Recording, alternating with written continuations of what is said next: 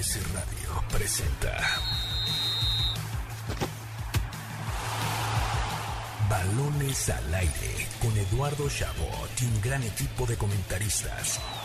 MBS 102.5. Comenzamos. ¿Sabías que? Con Nicolás Schiller.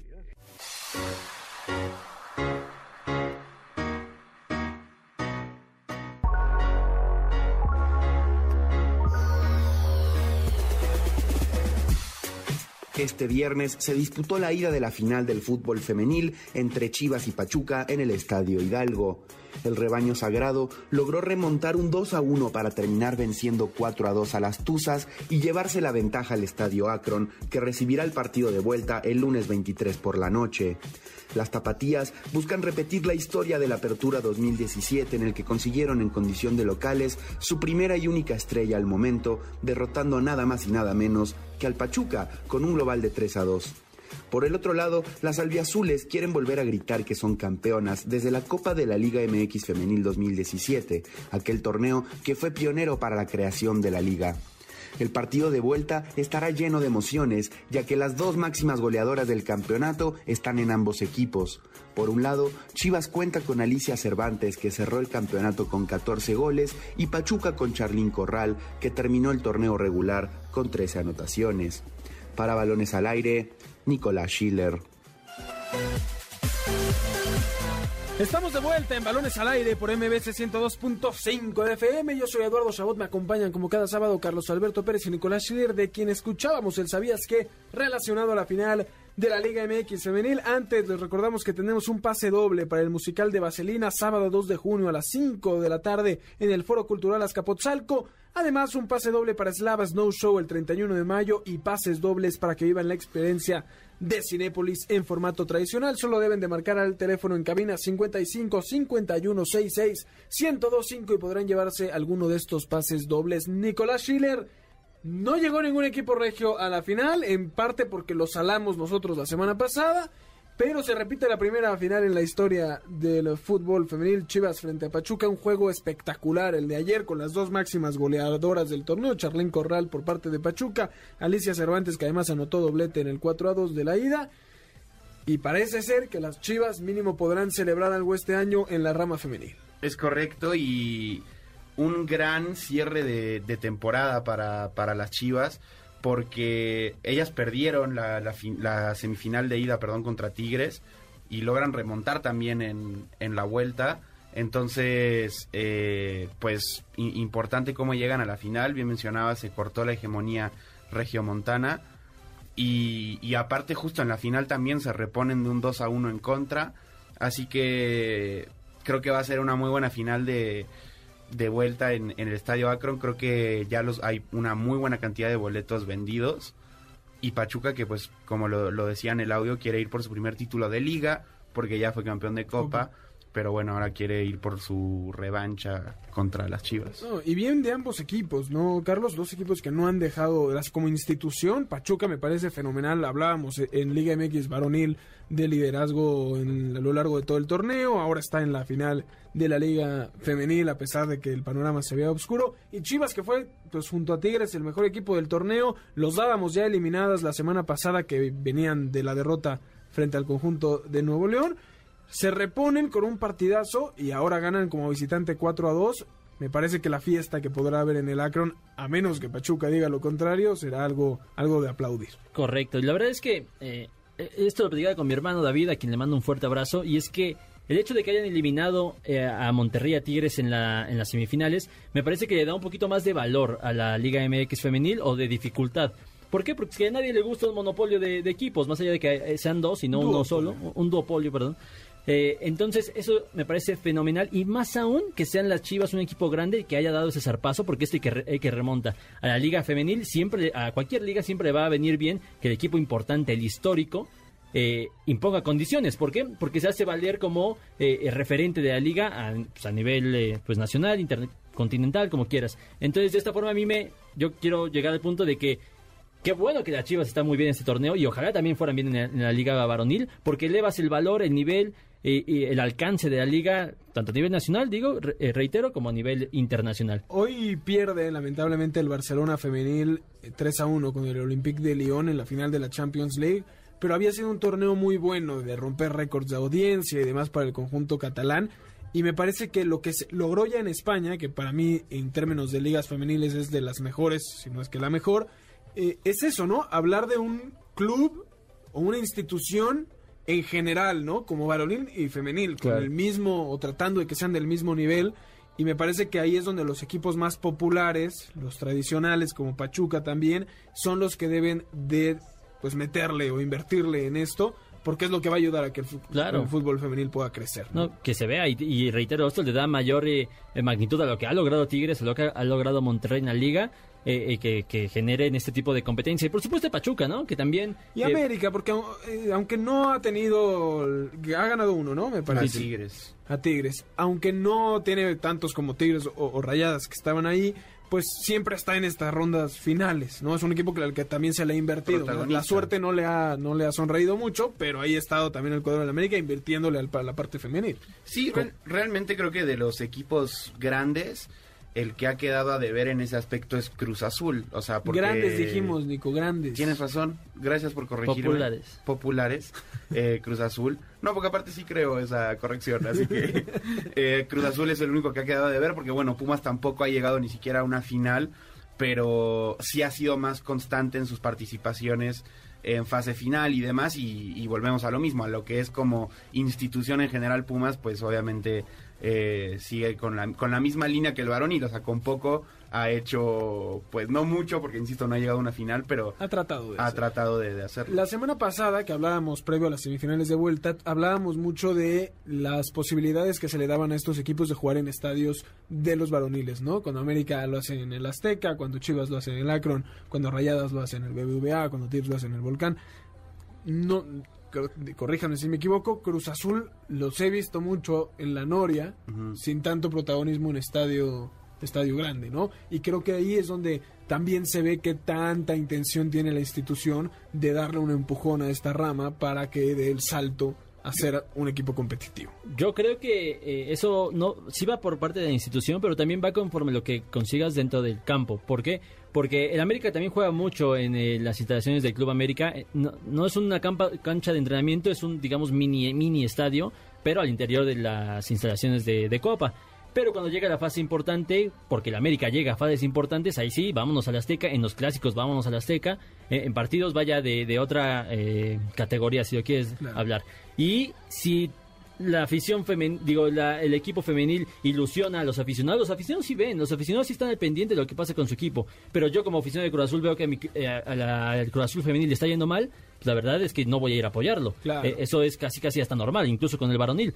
Entonces me parece que sí hay que llevar a la Azteca en el caso de Cruz Azul femenil, pero tienes que invertir al equipo femenil. Y es Totalmente. que justo, o sea, aparte, o sea, vol- volviendo un poco sobre ese tema, o sea, Cruz Azul femenil empezó jugando en Hidalgo, ¿sabes? O sea, ni siquiera eh, En la Noria. En la Noria, después es que las pasan a la Noria y aparte, algo que pasa en la Liga Femenil y que no es eh, exclusivo de pocos equipos, sino de, de todos, pues juegan en horarios que se les podría dificultar a, quizás a, la- a la gran mayoría porque no sé en el caso de Rayadas y Tigres muchos de estos partidos que son en el BBVA pues pon tú que son un lunes a las 8 o 9 que puede ser más fácil que vayas y así y en la Noria generalmente las ponen a las en horario o sea de Escolar, casi, exacto entonces pues es, es muy difícil Sí. Antes de meternos al tema Mbappé, que también es algo de lo que hoy no podemos dejar pasar, eh, es importante también, mucha gente dice, es que ¿por qué dicen de invertirle? ¿Por qué hay que invertir tanto en el femenil si en el varonil hay veces que ni le metes? Y yo creo que tiene que ver con, con el, el tiempo que se lleva, ¿no? El- voy a poner un ejemplo de un equipo no tan popular, pero que lleva mucho tiempo. El Querétaro. El Querétaro tiene una gran afición porque se hereda, ¿no? El papá le va al Querétaro, el hijo le empieza a ir y, y no necesitas de resultados. En la rama femenil es, es difícil. Si no le inviertes, si no generas interés en tus propios aficionados del varonil, es difícil que ellos vayan a querer verlo porque es algo nuevo, ¿no? En Monterrey Tigres lo ves, se conocen a todas las jugadoras, se llena el estadio casi siempre porque lo han hecho, lo han construido y me parece que Chivas y Pachuca pues siguen por ese, por ese rumbo. Ojalá disfrutemos de una gran final el lunes a las 8 de la noche. ¿Algo más que querías agregar al respecto? Nada más mandar un saludo al Mister Pérez, que lo tuvimos aquí en algún momento y que presentó un informe en la semana de cómo ha crecido la derrama económica de la final femenil. Del 2019 al 2022 creció un, un 40% esta derrama económica, nada más en voluntaje, en consumo eh, en el estadio. Es decir, la Liga MX femenil, a pesar de que sigue creciendo, ya es algo muy importante en América Latina. Y lo que falta, ya que mencionas la derrama económica, vámonos con el tema de Mbappé, que me parece hoy fue la noticia con la que despertamos todos incrédulos o que no esperábamos que esa fuera a ser la resolución. Kylian Mbappé, que ya parecía y todos vendían antes de tiempo en este mundo del periodismo moderno donde todos quieren tener la primicia co- co- con, el riesgo de equivocarse. Estábamos esperando que finalmente llegara al Real Madrid, salió hoy y dijo, no, me quedo en el Paris Saint Germain por tres años más, 100 millones de euros al año y finalmente pues el madridismo enojado está. Y qué bueno, porque, bueno, yo, yo, yo, yo... Porque te revienta el Real Madrid. No, la verdad es que no, pero sí no comparto la idea de que crean que es el Madrid y nada más, como dice su himno.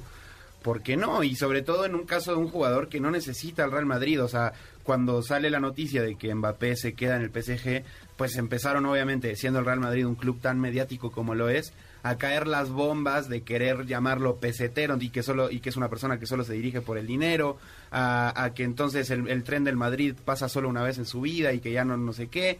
Y es como, a ver, espérate, estás hablando de literalmente el heredero, como se le ha dicho muchas veces, de Messi y de Cristiano Ronaldo, y que aparte, a diferencia de Cristiano y de Messi, es campeón del mundo con su selección, o sea, que es mucho más importante que cualquiera de las 13 Champions que tiene el Real Madrid. Sí, e- e- es- Entonces- es, un tema visceral. El aficionado al Real Madrid está enojado. Les Claro. habían dado un regalo Y- envuelto y y, lo lo abrieron entiendo. y no venía ahí. Entonces, pero viene desde, desde esa parte, perdón, Carlos. Me parece eh, que no tiene sentido. Yo entiendo cuando dicen esto de Mbappé no va a tener la oportunidad. Se compara mucho con Cristiano, ¿no? Ya vi 20 veces el tuit de Cristiano vino al Madrid cuando el Manchester United era buenísimo y el Madrid malísimo y no le importó y la la la la la la. La realidad es que Mbappé, de irse a meter al Real Madrid, donde no quiero decir que vaya a ser uno más, pero que cuando juegas para el Real Madrid en la historia va a estar comparado siempre con Cristiano Ronaldo, con esa presión y demás. Y tiene aquí la posibilidad, además de manejar el club como él guste y ganar lo que él quiera, de ser el protagonista del levantamiento de un nuevo club poderoso, por decirlo así. Me parece que eso también puede llamarle más la atención. Sí, lo mismo le dijeron a Neymar, ¿no? Y seguramente lo mismo le dijeron a Messi. Y, y la A ver realidad si es llegó que... muy viejo ya para poder levantarlo. Pero claramente eh, siempre el argumento es ese. Oye, es que aquí te vas a convertir en el fundador del Paris Saint Germain grande, modo grande, o, o- o lo que sea. Y no se puede, porque la liga francesa no puede llegar jamás a ese nivel, porque la Premier League y la liga española le llevan décadas y décadas de crecimiento. Y nada más un solo equipo, como es el Paris Saint Germain, no puede solo. Tendría que el jeque comprar dos equipos para generarse competencia ah, interna, ah, fuera, interna. ¿no?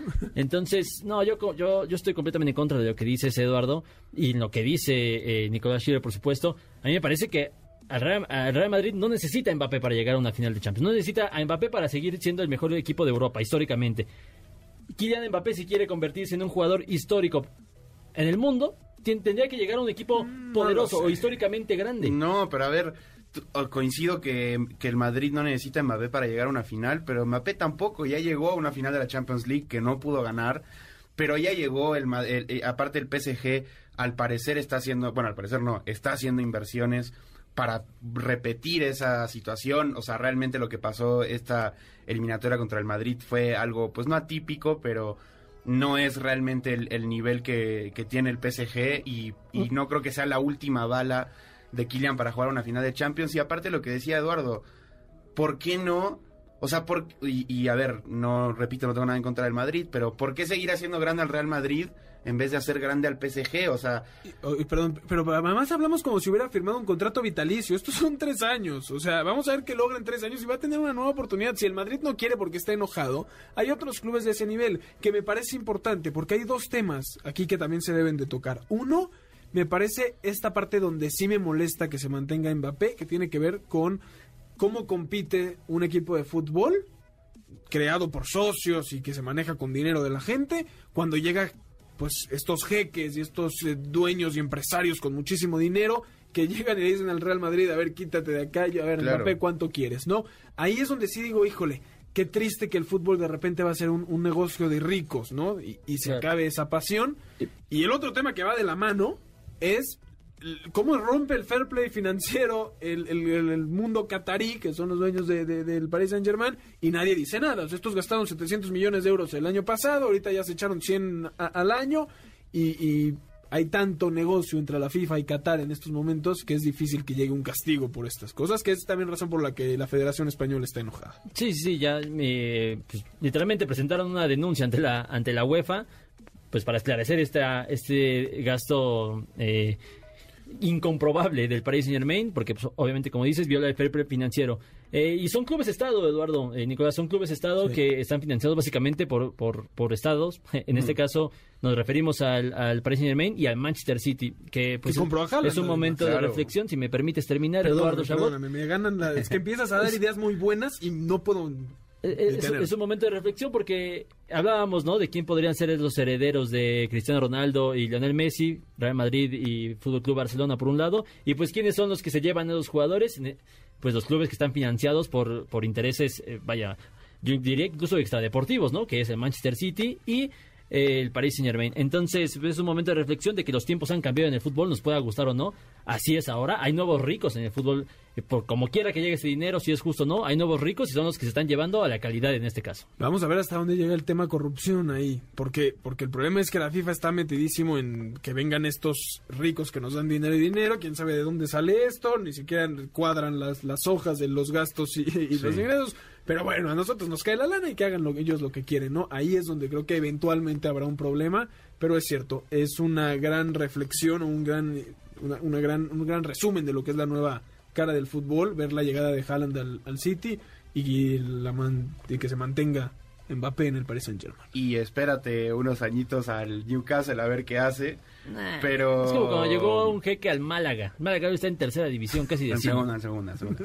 Pero sí, a ver, yo, yo, o sea, el, el tema de los clubes coincido, o sea, no comparto más la ideología del Real Madrid de ser un club de socios a ser como el PSG, pero pensando únicamente en la carrera de Kylian Mbappé, para mí, si ya fuiste campeón del mundo, que a nivel de selecciones es lo más alto, si te vas al Real Madrid, ¿qué sigue en tu carrera? Y estás hablando de Kylian Mbappé que tiene, ¿qué? ¿24 años? ¿23? Porque además no puedes levantar a un equipo que ya, que ya está hasta arriba. Y aquí Mbappé tiene la posibilidad de levantar un equipo que nunca ha hecho nada realmente a niveles, a niveles importantes. No, dice Nicolás Schiller que sí, que ya llegó a una final de Champions, va, que no sé qué. Pues Bueno, ahí es un está. pequeño escaloncito. No, no. Kylian Mbappé llegó, debió llegar con la ambición de superar a Cristiano Ronaldo en el Real Madrid. Pero no, No, quiso, no quiso esa no, ambición. ¿Por no, qué? no. ¿Por ¿Por qué tiene vas que ser- decidir qué, qué, ¿Por- qué por qué tiene que ser esa su meta? Sí. Porque eso sería lo más grande que hay en el fútbol mundial, eh, de, de ¿Cómo clubes, crees? de clubes. Según No, quién. ¿Superar a Cristiano? No. En el, en el equipo más ganador de Europa, dime Pero, qué es, qué es eh, más importante entonces, que eso. Obviamente, el pero mejor no necesariamente del tienes mundo que querer tiene eso. que llegar al Real Madrid porque si no no vale. Perdone, lo puede superar perfectamente desde su Yo- trinchera. Yo, lo que estoy hablando es que le faltó ambición para superar ese reto. Ah, no sé, yo creo que él lo ve con ojos distintos. Vámonos De dinero. rápidamente, un último corte. Tenemos pases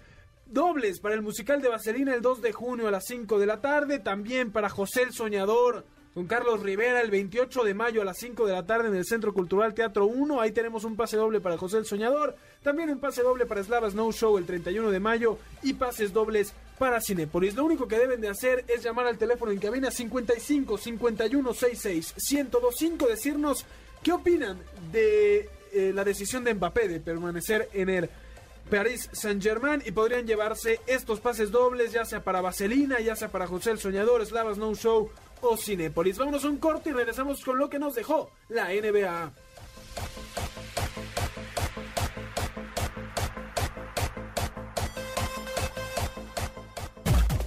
Rodando por el viejo continente.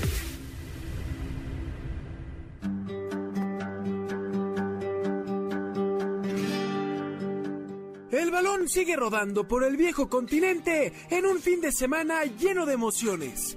Aunque la renovación de Kylian Mbappé con el PSG, rechazando la oferta del Real Madrid, fue el platillo principal, la intensidad en la actividad futbolística también dio de qué hablar.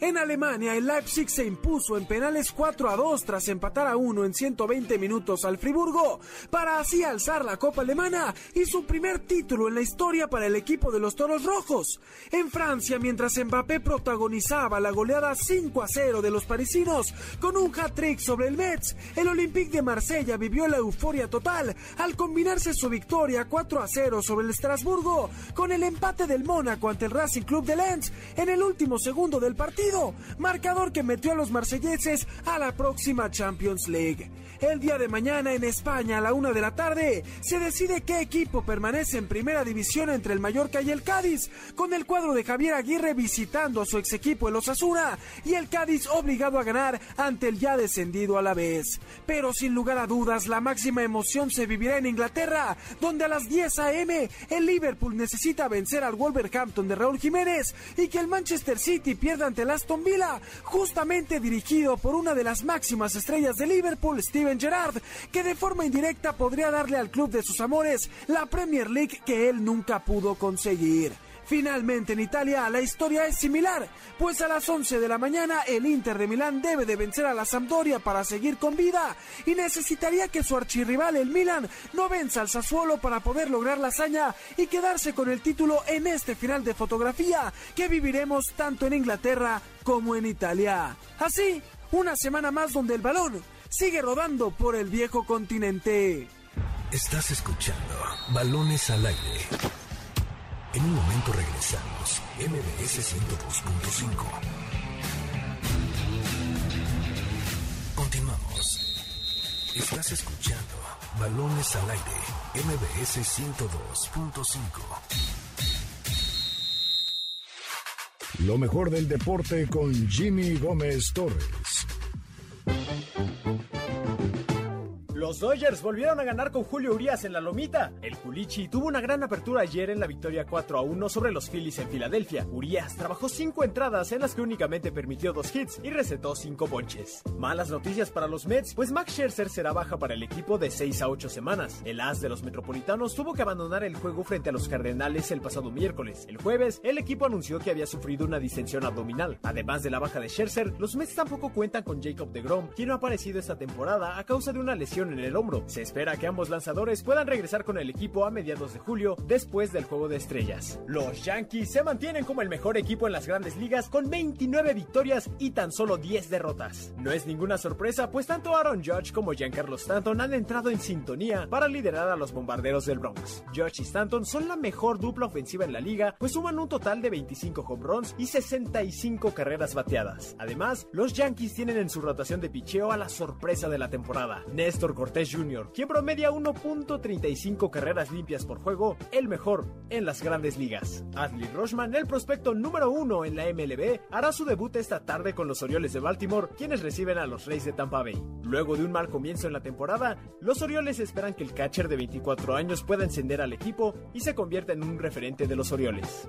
La noticia de la semana vino desde Washington, pues se rumora que los nacionales estarían dispuestos a vender o intercambiar a Juan Soto este mismo verano o tan pronto acabe la temporada. Buscando reconstruir el equipo, Juan Soto, quien solía ser intocable en las negociaciones de Washington, sería moneda de cambio para rearmar a los nacionales. Para balones al aire, Jimmy Gómez Torres.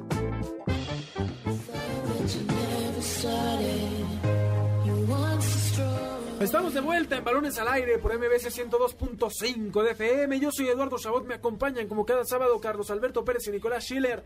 Escuchábamos, por supuesto, lo mejor del mundo del deporte con Jimmy Gómez Torres, el béisbol de grandes ligas que avanza y avanza. Y también quien no deja de avanzar es la NBA ya en las finales de conferencia. Celtics frente a Heat, el equipo de Boston, fiel eh, equipo de, de mi querido Nico, frente al Miami Heat y en el oeste Mavericks de Dallas frente a los Warriors de Golden State. Nico, me han quedado a deber estas finales por emoción. Puras partidos que terminan a- con, con victorias aplastantes de uno de los equipos. Eh, los Warriors que ganaron el juego 1 por casi 40 puntos. El Hit que lo gana, bueno, nada más por 11, pero que fueron contundentes. Pero en el segundo juego, los Celtics como visitantes derrotan al Heat. Para mí, no hay en el este un mejor equipo que Boston después del juego de estrellas. Ya sé que estás casi, te estoy a, pero- pero Me sacaste una sonrisa. palmaditas Me sacaste una sonrisa. en, eh, en la espalda. Y me parece que finalmente, ahora que recuperan ventaja de localía, se verán unos Celtics poderosos. Del otro lado, ayer los Mavericks ganaban por 19 puntos con dos cuartos por jugar.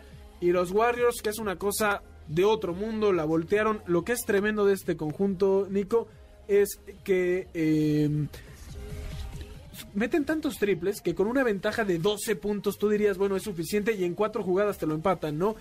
Curry y compañía nunca se cansan de pensar que van a ganar.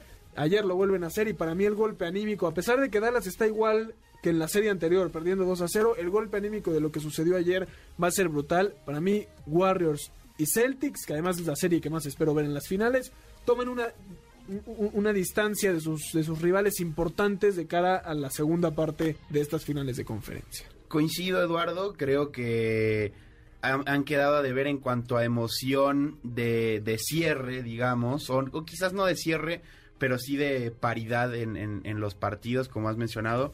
En el caso de los Celtics, yo lo vengo diciendo, eh, independientemente de que sean el equipo al que apoyo, contra los Bucks, los partidos que les escaparon, que se les escaparon, fueron por situaciones muy puntuales, o sea, tiros libres fallados en el último segundo y que el rebote lo agarra el de Milwaukee, que digo, es parte del juego, claro, pero detalles muy finos. Y fue lo mismo con Miami el primer juego. Miami, digo, Boston gana tres de los cuatro cuartos. Pero bueno, en el tercero Boston literalmente se olvidó de jugar al, claro. al baloncesto. Tiene eh, seis pérdidas, ocho tiros libres fallados. Y bueno, eso se tradujo en 16 puntos para Miami, que terminó valiendo ese primer juego. Y la capacidad que ha tenido Celtics de jugar y dar su mejor versión, incluso con bajas importantes en, en casi todos los juegos, ¿no? Eso para mí vale mucho. Eh, te digo, yo estoy puesto a esta final entre Warriors, Warriors y, y, y, Celtics. Lo que hace el conjunto de, de, Golden State con Curry y ya de verdad una dinastía que lleva casi un lustro siempre ahí. Digo, tuvieron unos mal, malos años junto con la pandemia por, claro. porque estuvo Curry lesionado, estuvo Thompson lesionado, pero fuera de esos años que, que fueron penúltimos y demás, ahí están y tienen buenos picks de draft y demás. Y me parece que será una, una bonita serie. Yo todavía no creo más allá de que quisiera que sea Celtics Warriors, que nada esté definido aún. Yo creo que la del oeste sí se está encaminando a... ¿Una a barrida? Que, a ver, pues no sé si barrida, pero a ver, Luka Doncic hizo 41 puntos en, en el último partido contra Golden State y perdió con una ventaja muy importante que, que en finales de conferencia lo anímico ya pesa bastante y aparte a ver, es la primera vez en la historia que se enfrentan estos dos equipos en esta instancia. Tú mencionabas, Golden State lleva años con la misma plantilla o los grandes nombres peleando cosas, entonces pues ya es eh, lo veo muy difícil. Ojalá todavía, todavía tengamos eh, finales de conferencia para el próximo fin de semana. Confío que así sea mínimo de un lado, aunque sea del este, que se ve más parejo para que lo sigamos disfrutando. Carlos Alberto Pérez, muchísimas gracias por haber estado con nosotros un sábado más. A ti, Eduardo Nicolás, a todo auditorio, feliz de estar con ustedes un sábado más y mañana corre Checo, muy temprano a las 8. Para si que quieren. nos despertemos temprano, Nicolás Schiller, muchísimas gracias. Eduardo, a ti, también a ti, Carlos. Eh, y a toda la gente que nos escucha sábado a sábado en el mejor programa de deportes de la radio. Nos escuchamos el siguiente sábado. Saludos a Liliana Garza que nos escucha todas las semanas. A nombre de Carlos Alberto Pérez, de Nicolás Schiller, de Jimmy Gómez Torres en la producción, de Víctor en los controles. Yo soy Eduardo Sabot. Gracias por habernos sintonizado un sábado más aquí en Balones al Aire por MBS 102.5 FM. Los esperamos como siempre la próxima semana a esta misma hora, a las 6 de la tarde. Y los dejamos con el mejor programa que ha existido en la faz de la Tierra, A-Track con Checo Sound.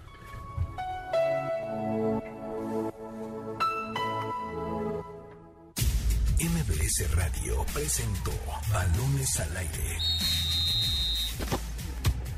Con Eduardo Chabot y su equipo de comentaristas. Nos escuchamos el próximo sábado a la misma hora. MBS 102.5.